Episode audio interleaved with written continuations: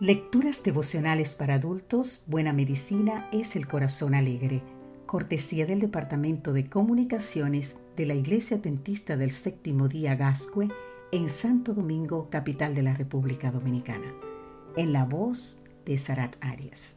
Hoy, 25 de junio, Misioneros.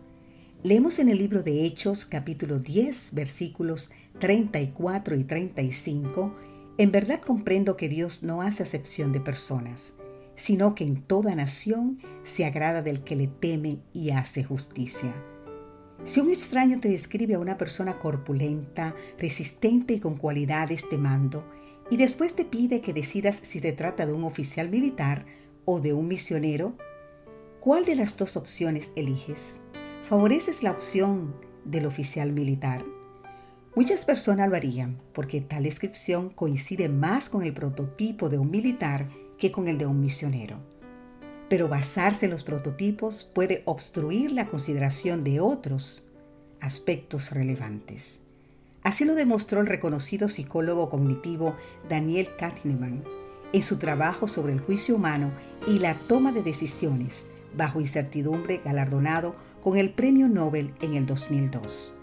De hecho, el apóstol Pedro y algunos hermanos de Jope quedaron atónitos al notar que el Espíritu Santo era derramado sobre personas que no coincidían con sus perfiles. Pocos israelitas de aquel entonces se hubiesen imaginado que Cornelio, un centurión romano, pudiese ser visto simultáneamente como un potencial misionero. No obstante, este centurión de la compañía llamada La Italiana también era un hombre piadoso y temeroso de Dios, reconocido por sus oraciones y dádivas. Podemos leer más en el libro de Hechos, capítulo 10, versículo 1 y 2.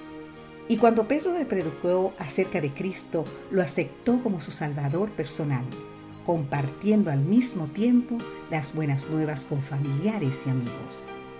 ¿Te has puesto a pensar cuál es el prototipo de misionero al que estamos acostumbrados? ¿Se trata de un sacerdote o de un pastor? ¿A quién enviaría Dios para llevar el mensaje de salvación a los miles de millones que aún no lo conocen? ¿De qué manera lo hará? ¿Utilizará los métodos tradicionales de evangelización o nos sorprenderá como lo hizo al inicio de la era cristiana? La cita bíblica de hoy refiere a la conclusión del apóstol al ver el compromiso de Cornelio. En verdad comprendo que Dios no hace acepción de personas, sino que en toda nación se agrada del que le teme y hace justicia.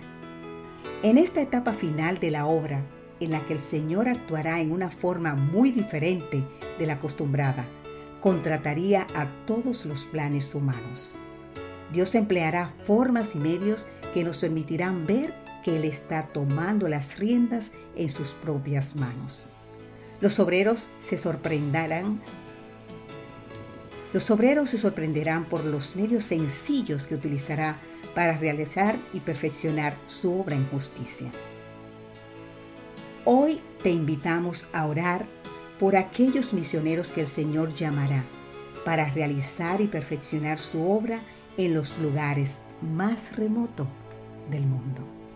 Que Dios hoy te bendiga.